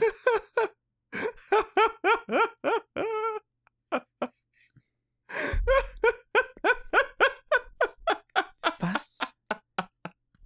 Ich fühle mich so bad scientist da gerade einfach nur wirklich. also wirklich, also ab Sam springt in die Vergangenheit und findet nun in der Lage, halt den verletzten Goldberg bis hin zu Sam hat die Serienkiller selbst erschaffen. Diesen Absatz habe ich nichts verstanden. Es ist so großartig. Es ich ist wirklich, wirklich nichts großartig. verstanden. Also, alleine wegen dieser Synopsis würde ich den gerne mit dir einmal gucken. Ich sag's dir ehrlich, ich will den jetzt auch sehen. Ich will den, das hört sich, also ich bin sowieso bei Zeitreisen eh mal dabei, aber dann für uns beide Detektivgeschichte und allein der Satz, Sam hatte die Serienkiller selbst erst erschaffen, hört sich nach absoluten Wirrwarr an, das absurd gut sein könnte. Ähm, ich habe auch gerade kurz die Kritik unten drunter durchgelesen und einer steht hier, zwar fehlt der DVD-Premiere der Überraschungseffekt des smarten Originals, die Belanglosigkeit von Teil 2 aber auch. Die Story um einen Zeitreisenden, der versehentlich einen Serienkiller erschafft, bietet gehobene B-Movie-Spannung. Danke. Ich habe einfach nur B-Movie gelesen, dachte mir, nice. das könnte was werden für uns beide. Alter, wirklich. Das ist ja geisteskrank. Geil, ey, ey, den Film ich wirklich so gern sehen. Wir müssen die mal, wir müssen mal eine Kopie oder so mal irgendwie im Netz oder auf die DVD oder so einen Scheiß finden und den zusammen. Ohne Spaß will ich finde den Film. Wirklich, ich bin, oh, warte mal, ich möchte gerne Paul dabei Nein, haben. Doch. nicht jetzt, nicht. Lass lieber erst über, über Dings reden, über, ähm, Lass mal über ein anderes Sowas reden, finde ich auch gut, ja. Ach Gott. Nein. Ich will den halt schon finden jetzt im Film. Ja, ich will hier okay, auch. Okay, egal. Aber erstmal zu Black Panther 2. Ja, dann kommen wir jetzt, nachdem wir eine Stunde lang über Butterfly Effect geredet haben, endlich zu Black Panther. Ja. 2. Okay. Ähm. Ja. Wie. wie äh, soll ich kurz nochmal die Story machen? Willst du kurz die Story machen? Äh, mach du bitte kurz die Story. Okay. ähm. Black Panther 2. Also erstmal der Film geht los damit mit so einer Beerdigung für T'Challa. Weil T'Challa leider ja gestorben ist, also der Schauspieler von T'Challa, Chadwick Boseman, aber halt eben auch dadurch die Figur T'Challa im Film. Ähm, genau. Dann findet man heraus, dass ähm, äh, die anderen Länder versuchen, Vibranium zu stehlen da T'Challa zwar versprochen hatte, sie jetzt halt im Prinzip zu, teilen so und dass halt Wakanda sich der Welt öffnet, aber diese Öffnung halt den anderen nicht, also anderen Nationen nicht schnell genug geht, mhm. greifen jetzt halt die anderen Nationen Wakanda indirekt an, um halt Vibranium zu stehlen. Das wird natürlich verhindert durch äh, die ähm, Dora Milaje und Königin Ramonda, also jetzt die Mutter von T'Challa, die jetzt Königin geworden ist, ähm, spricht, wo ist denn das, beim UN oder sowas, mhm. vor und sagt so, hey Leute, ja. so geht es nicht, so ist nicht okay. Ähm, genau. Währenddessen findet die, die USA aber auf dem Boden des Atlantischen Ozeans Vibranium. Problem ist aber, der Ozean wird bewacht von einer Unterwassermacht und zwar von äh, König Namor, heißt dieser nette Mann und äh, der Unterwasserstadt Talokan. Ich weiß gerade gar nicht, ob, ob Namor, also die Leute von Namor irgendwie auch einen Namen haben. Namorana? Wo das so? Nee. ganz sicher nicht tatsächlich. Aber schöner Versuch. Kein Problem, hab ich geil gemacht. Ey, wirklich bist der Beste. Daraufhin taucht Namor in Wakanda auf und sagt so, hey Leute, folgendes, die Amerikaner haben uns angegriffen. Ähm, jemand hat irgendwie ein, ähm, eine Suchmaschine für, äh, für Vibranium gebaut und die funktioniert und es wurde auf dem Ozeansboden gefunden. Ozean ist mein Hoheitsgebiet, macht was dagegen, bringt mir die Person, die den erfunden hat, diesen Suche, Suchdinger da. Und dann töte ich die Person und dann sind wir wieder Freunde, dann ist alles gut und dann können äh, Talokan und Wakanda zusammenarbeiten.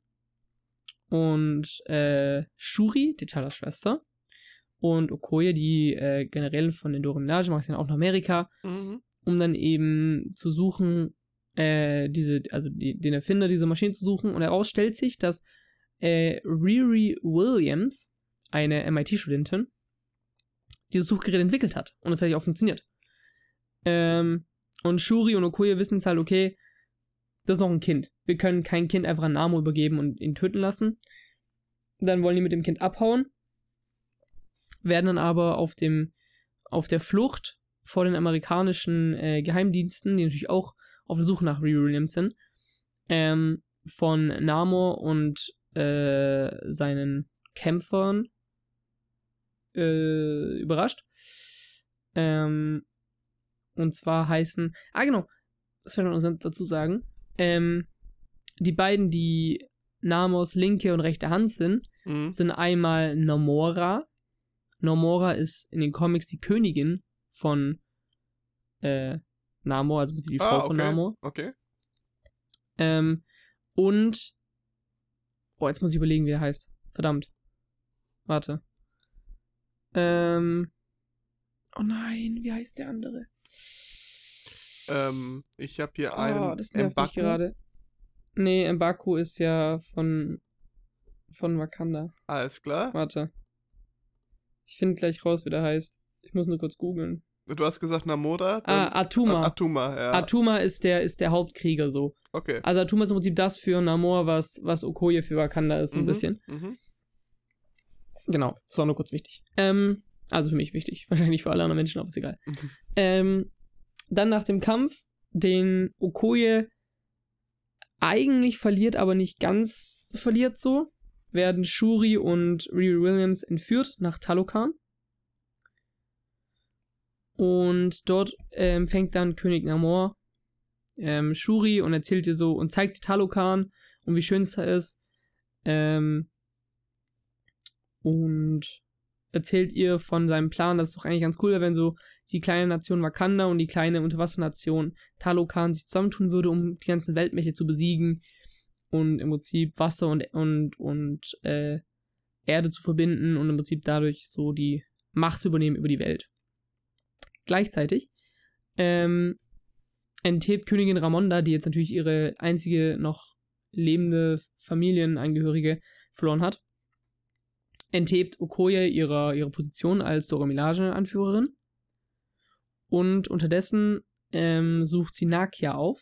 Nakia ist die Freundin, Schrägstrich, ehemalige Frau von T'Challa gewesen im ersten Teil. Ja. Ähm, eine wakandanische Agentin mittlerweile ähm, damit sie jetzt im Prinzip, die ist mittlerweile auf Haiti und hat da, glaube ich, so, eine, so ein Waisenhaus, so eine Schule für Waisenkinder aufgebaut, mehr oder weniger. Ähm, oder allgemein eine Schule aufgebaut. Ich weiß nicht, ob es für Waisenkinder ist, aber es wirkt wie so eine Art Waisenhaus auch so ein bisschen. Ähm, und sagt zu Nakia, hey, such mal meine Tochter bitte. Nakia macht es, findet auch Shuri in Talokan und befreit Shuri und Riri Williams dann auch relativ gewaltsam, was natürlich von ähm, Namor als, als Kriegshandlung betrachtet wird. Ähm, daraufhin greift Namor mit seiner Armee Wakanda an und tötet in diesem Zug auch äh, Königin Ramonda. Ähm, die ihr Leben opfert, um Riri Williams zu retten, weil sie halt eben weiß, dass sie wichtig sein könnte. Ah, ich sehe gerade, dass Atuma hier auch gestanden wäre auf der Wikipedia-Page. Perfekt. Ähm, Hätte ich gar nicht googeln müssen. Perfekt. Genau. Ähm, heißt, es gibt die nächste äh, Beerdigung in Wakanda. Diesmal von der Mutter, von der Königsmutter. Und damit wird Shuri offiziell jetzt eigentlich zur Königin. Ähm, und man darf nicht vergessen, dass Shuri eigentlich noch ein Kind ist. Also die ist ja. in dem Film irgendwas zwischen zwischen 19 18, 19, Anfang 20. Also die ist echt noch jung. So im ersten Black Panther-Film war sie, glaube ich, 16 oder sowas. 16, 17. Also sie ist wirklich, wirklich jung noch. Ähm, genau. Und, was ich jetzt noch ausgelassen habe, es gibt immer noch keinen Black Panther, der Wakanda beschützen könnte, denn Shuri gibt sich selber so ein bisschen auch die Schuld am Tod von T'Challa, weil sie es nicht geschafft hat, ähm, rechtzeitig dieses, ähm, diese Pflanze, das herzförmige Kraut, ähm, mit dem man im Prinzip die Kraft des Black Panthers bekommt, welche von Killmonger ja alle zerstört wurden, zu rekonstruieren, um T'Challa das Leben zu retten.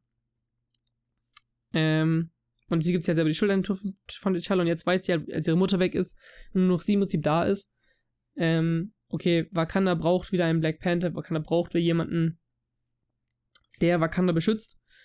Und daraufhin ähm, schwört sie natürlich Rache nach dem Tod ihrer Mom und sagt, okay, folgendes, ich versuche es nochmal und werde dieses Herzförmige resynthetisieren und neu herstellen.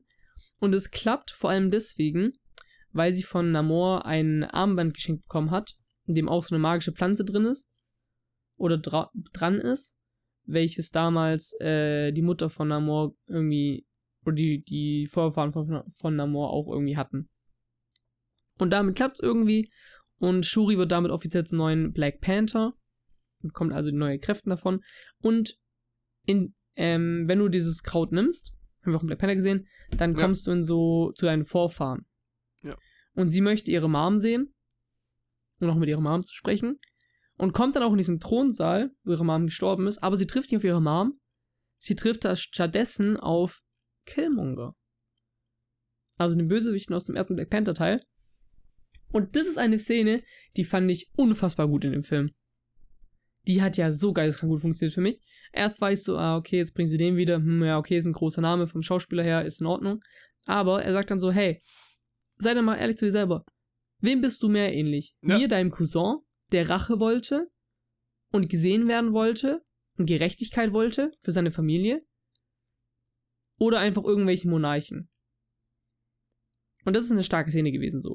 Das, Eben, das war wirklich krass gemacht. Also ich hätte es tatsächlich auch nicht erwartet. Ich dachte mir auch im ersten Moment, als, äh, als ich die auf der äh, Leinwand gesehen habe, aber ähm, es ergibt viel mehr Sinn, als man denkt. Wirklich. Krass. Das ist echt krass. Ja. Also, nachdem sie wiederkommen von dieser Ahnenebene, ist der neue Black Panther und gemeinsam mit Ree Williams entwickelt sie den Plan, wie man Namor schwächen und zurückschlagen kann. Und zwar indem man Namor einfach das Wasser entzieht. Da Namor und die ganzen anderen Talokaner ja ähm, im Wasser leben und da ihre Kräfte hernehmen, logischerweise, oder ihre Energie hernehmen, ist es einfach so, was man machen kann, Namor das Wasser zu entziehen einfach. Fun Fact, klappt auch bei Aquaman. Nur so viel dazu.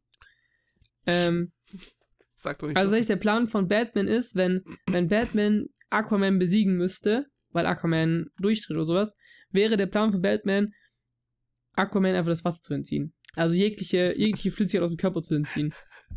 Lifehack an der Stelle. Ist, ein, ist, ist wirklich so, das ist geisteskrank. ähm, genau, also gibt es eine Schlacht auf dem Wasser erstmal. Ähm, Brie Williams baut sich einen Ironheart-Anzug. Also einen Ironman-Anzug, aber halt äh, für sich selbst und in weiblicher Form, versteht sich. Weil, ist ja kein Mann.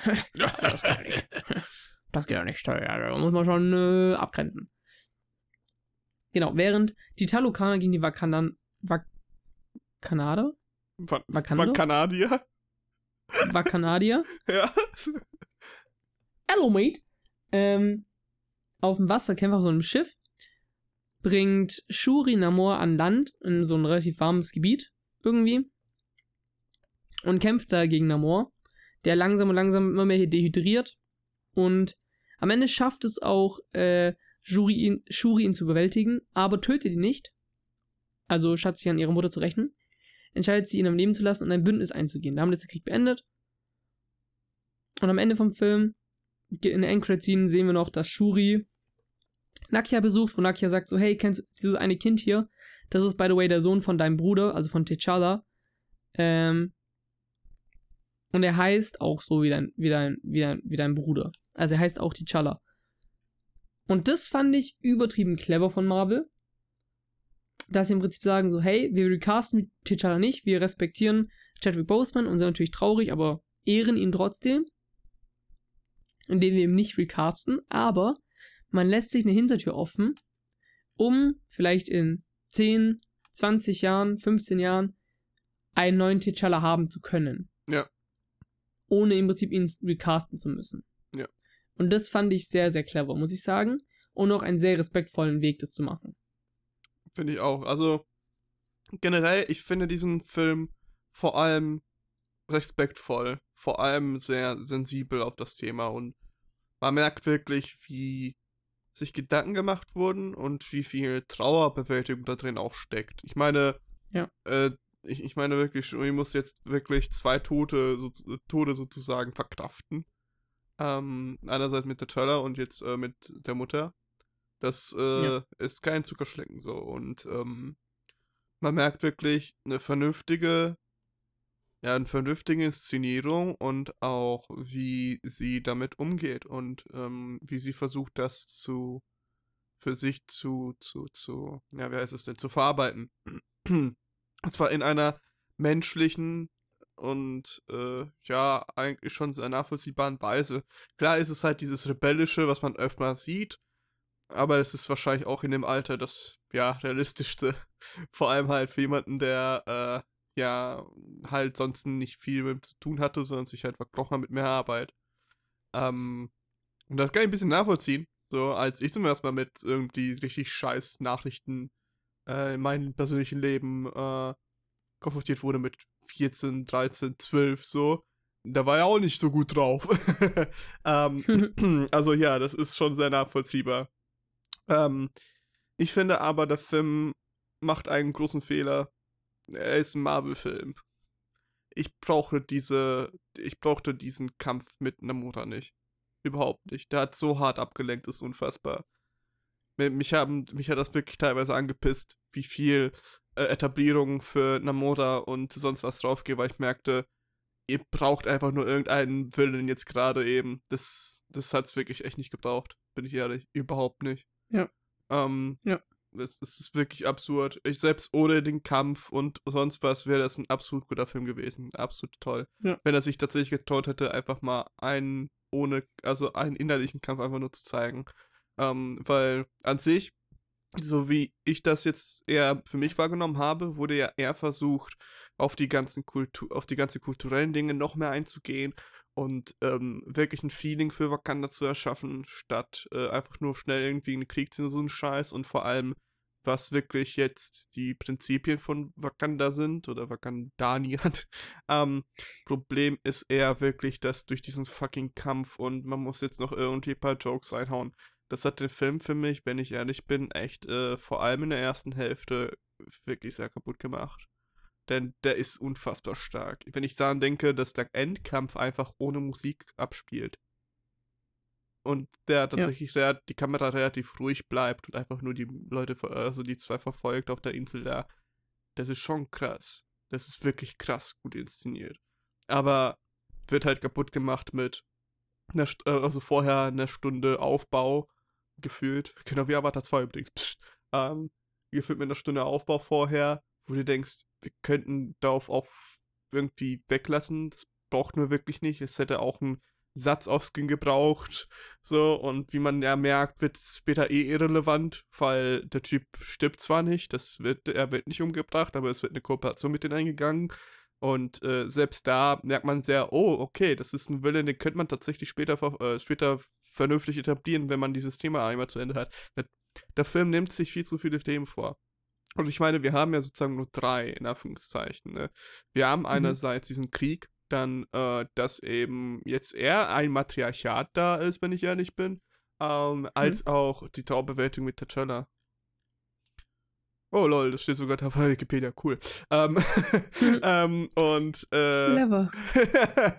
Hab ich wirklich gar nicht gesehen, scheiße. ähm, und ähm, ja, den Kampf hätte es wirklich nicht gebraucht. Das nimmt so harten Teil ein und ähm, alleine halt eigenen Film über die Neustrukturierung von Wakanda, über die eigene Traubewältigung ähm, und äh, über ja, wie geht man mit solchen Sachen um, als auch der Transformation? Ich meine, wie genial wäre es denn bitte, wenn wir jetzt äh, statt nur dieser einen kleinen Szene mit, äh, wem bist du ähnlicher, deiner Mom oder mir, wenn wir das tatsächlich jetzt für Schüler hätten, aber das wäre einfach mal eine 10, 20-minütige Sequenz, wo sie mit allen anderen redet und für sich selber dann irgendwie beschließt, mit wem sie eigentlich da ist.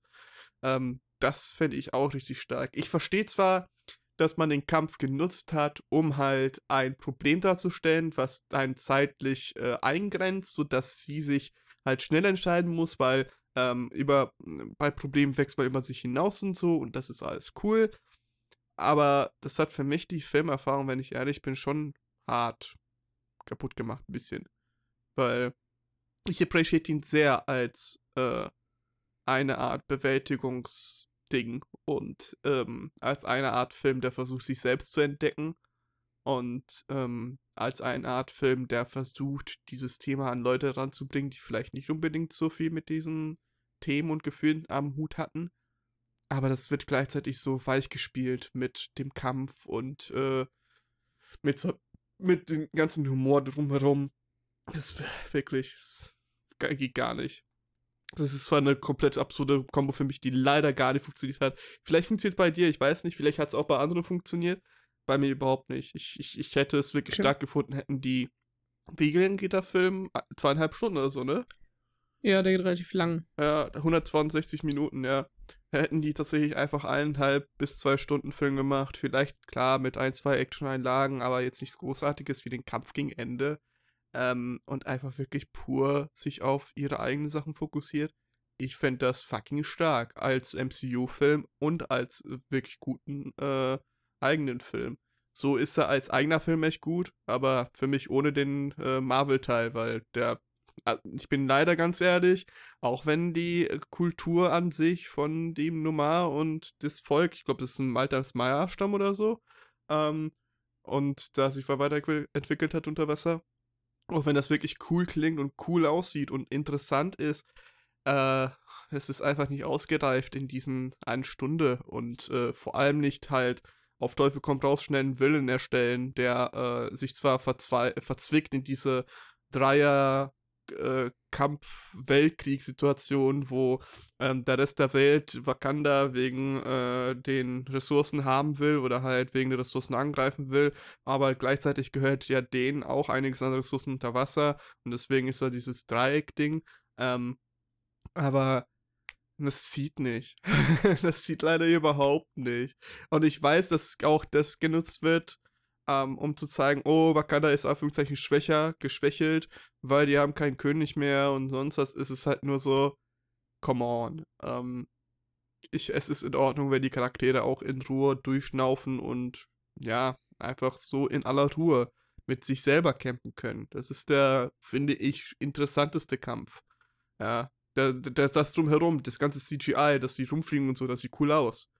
Aber das Interessanteste war ja als ähm, sie nicht nur mal umgebracht hat, ähm, sondern tatsächlich sich dazu äh, sich tatsächlich dachte, okay, ich bin tatsächlich besser als das, ich kann das besser und tatsächlich dann auf ihre Mutter gehört hat. Das war der Moment, der, der er geklickt hat, als das ganze Action mhm. drumherum. Das war ja cool, aber wenn nicht, ne? was bringt dir die ganze Action, wenn es halt irgendwie sinnlos ist?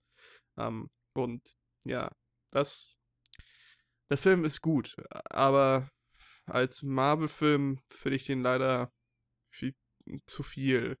Ähm, mhm. Als eigener Film wäre, als eigener Film ist er echt stark, aber ohne die Actionsequenzen und als Marvel-Film mit Actionsequenzen äh, weiß er nicht, wo er hin will. Ohne fände ich den auch absurd stark.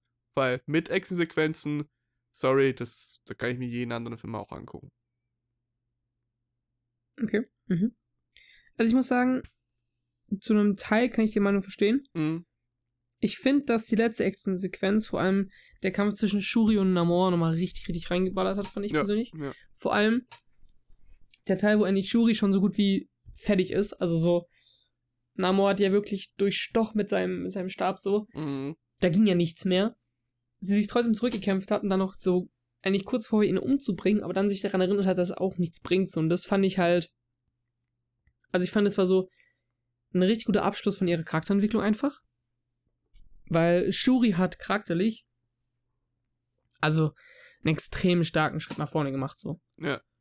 So im ersten Teil war sie halt so, ja, nerdy Side-Character, der halt klug ist so. Mhm. Comic Relief, dies, das.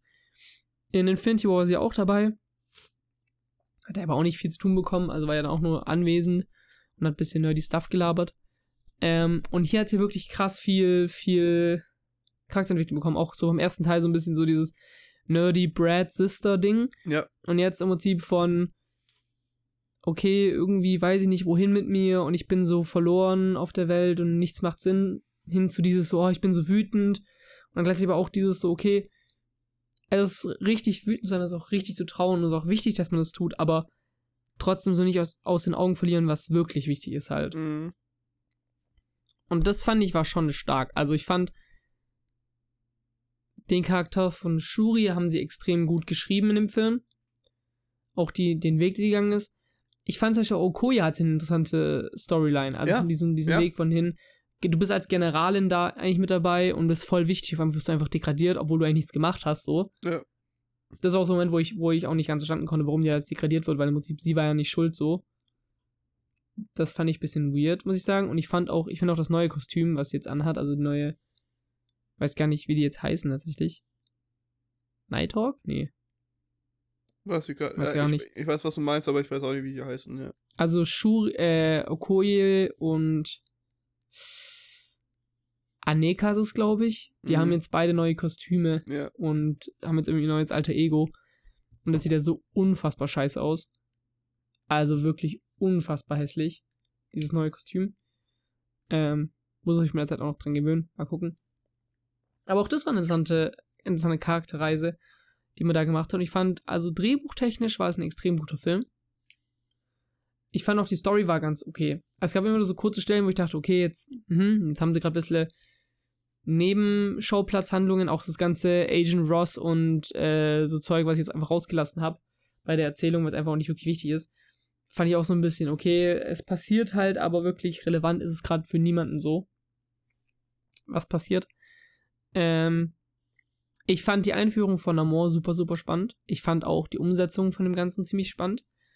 Äh, aber ich verstehe den Punkt vollkommen, dass das ganze das ganze Bang, Boom, Schlagen, Krampf, Krieg, Zeug so ein bisschen unnötig war. Weil es für einen Marvel-Film schon sehr character-driven war. Ja. Also es ging in dem Film deutlich mehr um die Charaktere als um die Handlung. Ähm, ja. Aber ich fand es war ein sehr guter Film. Also mir hat er sehr, sehr viel Spaß gemacht zu gucken. Ich habe den auch zweimal gesehen. Habe ich glaube letztes Mal schon erzählt. Und ich glaube, ein drittes Mal würde ich mir jetzt nicht geben, aber zumindest jetzt nicht sofort. Aber es ist schon ein guter Film, finde ich. Also ich finde, für Marvel-Filme aus der letzten Zeit, oder Marvel-Produktionen aus, aus der letzten mhm. Zeit, schon eine der besseren. Auch weil der Film im Gegensatz zu einem Film wie Doctor Strange oder Spider-Man nicht mit Hype gearbeitet hat. Ja. Weißt du, wo du nur, äh, nur sagen konntest, oh Leute, guckt mal, hoho, die ganzen Cameos, die wir haben werden. Hier war es einfach nur so, hey, wir haben eine, eine Story mit einem ehrlichen Kern so. Wir wollen was Tolles erzählen. Ich fand auch das Killmonger-Ding super geil. Ja? Was? Super, super spannend, wie der da mit ihr geredet hat und dann sagt er, ey, weißt du was, Cousine, du bist nur so auf dich selber, so, die, Welt hat dich auch verarscht, so wie mich. Wir sind uns gar nicht so unähnlich. Fand ich übertrieben geil. Ja, ich bin, Ey, hat Felix, ich, gepasst. Du, musst, du musst verstehen, ne? Also wir sind da auf Nö. einer Wellenlänge. Okay, stand nicht. Äh, wir sind da auf einer Wellenlänge. Es ja. ist halt nur. Ich finde, der Film hätte mehr, hätte nur daraus bestehen können. Und dann. Ja. Und dann, dann wäre es ja, dann wäre es noch besser, sozusagen, ne? Weißt du, das ist das Ding, was Klar. ich habe dann. Da gehe ich voll mit. Da ja. gehe ich voll mit. Ja. Also ich hätte, ich hätte die Action-Sequenz auch nicht zwingend gebraucht. Den Kampf am Ende zwischen Namor und, das war und, cool. und Shuri, den ja. gerne. Ja. Ich fand aber auch den Bootkampf, also der ist auch den cool. Kampf von Wakanda gegen Talokan auf dem, auf dem Schiff. Ja, aber halt. Ja, bei dem fand ich gar nicht so geil, muss ich sagen. Ach, gar nicht? Weil du hast am Ende halt auch gemerkt, so, es waren irgendwie so 20 Leute von Wakanda mhm. und so 100 bis 200 Leute von Talokan, die einfach nur so langsam gelaufen sind. Und sie ist so, oh nein, oh nein, gleich ist es vorbei. Oh nein, wir fallen gleich vom Schiff runter. Ah, guck mal, das Shuri. Das geht tatsächlich. Also ich fand vor allem halt eher, wenn ich mich an den Kampf erinnere, ähm, die Leute, die rumfliegen, dass sie durchs Wasser mhm. tatsächlich kommen und dann drüber hinaus und dann wieder ins Wasser und die Vakandanier versuchen irgendwie die zu treffen, kriegen es aber halt nicht hin, aber kämpfen dann umso stärker am Land. Während, ja. äh, ne, also das finde ich cool, dass halt mit dem Schiff auch immer gearbeitet wird. Das fand ich auch ganz cool. Ja. Also, das war schon okay, aber der Aufbau bis dahin. Boah, mhm. bitte. wie, wie fandest du denn die Introduction von Ironheart, also von Riri, Riri Williams? Die war viel zu schnell, oder? So like. Mhm. Also, mhm. Also ich fand, ich fand auf jeden Fall, ja, in einem Film wie dieser, der eh schon sich viel zu viel vornimmt gefühlt und nicht wirklich, weil, also da schon vernünftig einteilt, aber es ist immer noch viel zu viel für einen Film. Ja. Ähm, da da so wenig Zeit wie möglich einzupacken, das verstehe ich aber die war, äh, die ist ja großartig eigentlich. Die hätte locker ein äh, paar mehr Minuten Screentime ähm, drauf mhm. gehabt, finde ich ehrlich. Also wir haben auf jeden Fall auch äh, hier, nein, wir können uns auch schon, auf jeden Fall schon mal freuen. Äh, es wird nämlich eine Ironheart-Serie kommen nächstes Jahr. Cool, ja. Die wird bereits gedreht. Ähm, da gibt es auch schon einige, einige Bilder von zu. Mhm. Also Setpics und sowas. Sieht ganz cool aus. Kann, glaube ich, auch echt ziemlich cool werden tatsächlich. Bin ich auf jeden Fall mal gespannt drauf. Ähm, ich finde es auch einen sehr coolen Charakter, muss ich sagen. Ich fand auch in dem Film so ein bisschen untergegangen, leider. Bisschen sehr schnell, sehr schnell ähm, abgehakt, ja. abgearbeitet so ein bisschen. Ja. Aber deswegen kommt sie ihre eigene Se Serie, um dann da ein bisschen besser introduced werden. Ich weiß auch nicht, was ich besser finde, ob es besser ist, so einen Charakter erst in eine Serie und dann in einen Film zu packen oder halt erst in einen Film und dann in eine Serie. Mhm. Kann ich auch nicht ganz sagen, was ich besser finde. Grundsätzlich fand ich es eigentlich so, wie es war, ganz okay, dass man die Person halt so kurz reinwirft, kurz mal zeigt, wer das ist und so und, und was die so macht und dann halt weitermacht in der Serie. Finde ich eigentlich ganz gut. Weil du kannst halt auch schon vor der Serie wissen, ob du die Person interessant findest überhaupt oder nicht. Ja, ja. Aber wenn erst Serie und dann Film, ja, dann musst du erstmal die Serie gucken. Dann musst du die Serie halt auch geguckt haben, damit ja. du überhaupt den Film verstehen kannst oder den Teil des Films verstehen kannst, der dabei ist. Und ich glaube, das ist so ein bisschen stressiger. Ja, das, äh, da bin ich bei dir. Da bin ich bei dir. Ja. Aber sonst, cooler Charakter, freue mich auf jeden Fall auf mehr. Ähm, bin noch mal gespannt, was da noch so alles passiert. Ja, same. Ich weiß auch schon ein bisschen was, aber ja, trotzdem, wie es halt auch alles. Wir haben es hier mit den MCU-Insiders zu tun, also. Wird. Ja, du. was soll ich sagen? Ähm, dass ich noch nicht bei Marvel arbeite, ist eigentlich eine Frechheit, aber ja. Ja, mein Onkel arbeitet bei Marvel. ähm, cool. Was ist denn denn eigentlich dann Black Panther 2 geben? Habe ich letztes Mal nicht bewertet? Ich weiß es tatsächlich gar nicht mehr, deswegen vielleicht ich lieber nochmal. Ich meine tatsächlich schon aber ich bin mir nicht mehr sicher. Ich meine, ich hätte dem eine 8 von 10 gegeben. Mhm. Aber ich bin mir gar nicht 100% sicher. Ich höre mal kurz und. Na, kenne ich jetzt nicht in die Folge rein. Das ist auch ein bisschen doof. Ja, es ist in Ordnung. Dann bleiben wir erstmal bei 8 von 10. Das ist, ist, ist kein offizielles Ranking hier an der Stelle, nur ungefähr die Richtung. Ja, ja ich glaube auch, ich bin dann eher bei. Ich glaube, ich entscheide zwischen 8 und 7. Ich mach mal 7,5 von 10. Äh, Agent K. Rosses, die halt von irgendwie ihrer Ex und Boss mhm. gleichzeitig verarscht werden. Ähm, ich fand den. Ne, ich hab's schon gesagt. Ich hab's schon gesagt. Ich muss es nicht nochmal erläutern. Ja. Doch, doch, sag's bitte noch dreimal. Ja, nee, mach ich nicht. So. Okay, schade. Schade eigentlich. so. Ich, aber ich finde, es ist echt einer der besseren MCU-Filme der letzten Zeit. Also, das muss ich leider ich bin, echt sagen. Also, ja. oder besten, besseren MCU-Produktionen der letzten Zeit. Also, jetzt, wenn ich so an Thor denke, beispielsweise, uff, auch die Serien waren jetzt nicht alle so das Gelbe vom Ei. Da fand ich den Film jetzt schon deutlich besser, weil du gemerkt hast, man hat sich hier wirklich Mühe gegeben, beim Skript zumindest mal. Ich bei bin, der grundsätzlichen Idee. Da bin ich zwar bei dir, dass die Szenen jetzt vielleicht nicht unbedingt so geil waren. Es ist eher nur. Äh, man darf es halt nicht nur anhand der letzten Sachen die ganze Zeit vergleichen, finde ich. Das stimmt, ja. Ne? Und man sollte eher sehen, was der Film hätte sein können von sich selbst aus ja. und da hätte auf jeden Fall mehr sein können. Und das ja, finde ich schade dann, ja. ja. Äh, nichtsdestotrotz definitiv auf jeden Fall gucken. Vor allem eh, wenn ihr Black Panther eigentlich schon cool fandet oder halt mal tatsächlich mhm. sehen wollt, wie ein doch wie ein ernsthafter Versuch von äh, dem Ding sein kann. Oder ja, von, von so einer Traubewältigung sein kann. Genau. Mhm. Ja. Stimmt, wir haben jetzt eigentlich zwei Filme gehabt, wenn ich drüber nachdenke die beide so ein bisschen auch mit Traumas und Trauer arbeiten. Ja, und. Nur halt der äh, eine halt auf einer ernsthaften Schiene, der andere ist der Butterfly-Effekt. Ja, der andere hat komplett dahin geschissen, ey, wirklich. Hm. ähm, ja, das ist sehr wild. Felix, ich danke dir ja. einerseits dafür, dass hey, wir dieses Speed-Dating-Ding gemacht haben. Das finde ich echt cool. Und ich glaube, das sollten wir echt beim Übermachen. Ich bin tatsächlich dafür, ähm, müssen wir gucken, in welchem Maße oder ob du auch Bock drauf hast und vielleicht noch andere, weiß nicht.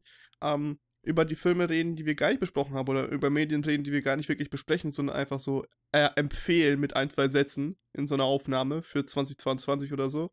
Ähm, ich glaube, das war eigentlich ganz gut, äh, 2023 meine ich, dass wir 2022 gemacht haben und gesehen haben, whatever, und für 2023 dann die Leuten empfehlen. Ähm, das wäre ja eigentlich ganz cool. Ich habe das eigentlich Jetzt zwar als ja, ich habe das zwar als Video vor, aber wir gucken mal. Ähm, ja, aber das können wir sehr gerne, gerne mal wieder machen. Vor allem für Filme, mhm. wo wir beide sagen würden, ey, die sollte der andere eigentlich schon echt gucken und wir sollten das dem End verkaufen und äh, dann nochmal in aller Ruhe im zweiten Teil drüber reden. Ja, sehr cool. Hat Spaß gemacht. Alles klar. Ich hoffe, euch hat es auch Spaß gemacht. Vielen Dank, dass ihr das angehört habt. Äh, wir sehen uns, hören uns, ähm, fühlen uns vielleicht bei, nach, nachdem man einen Kaffee getrunken hat oder so. Ähm, ja, ne? Bis dann. Ne? Tschüss.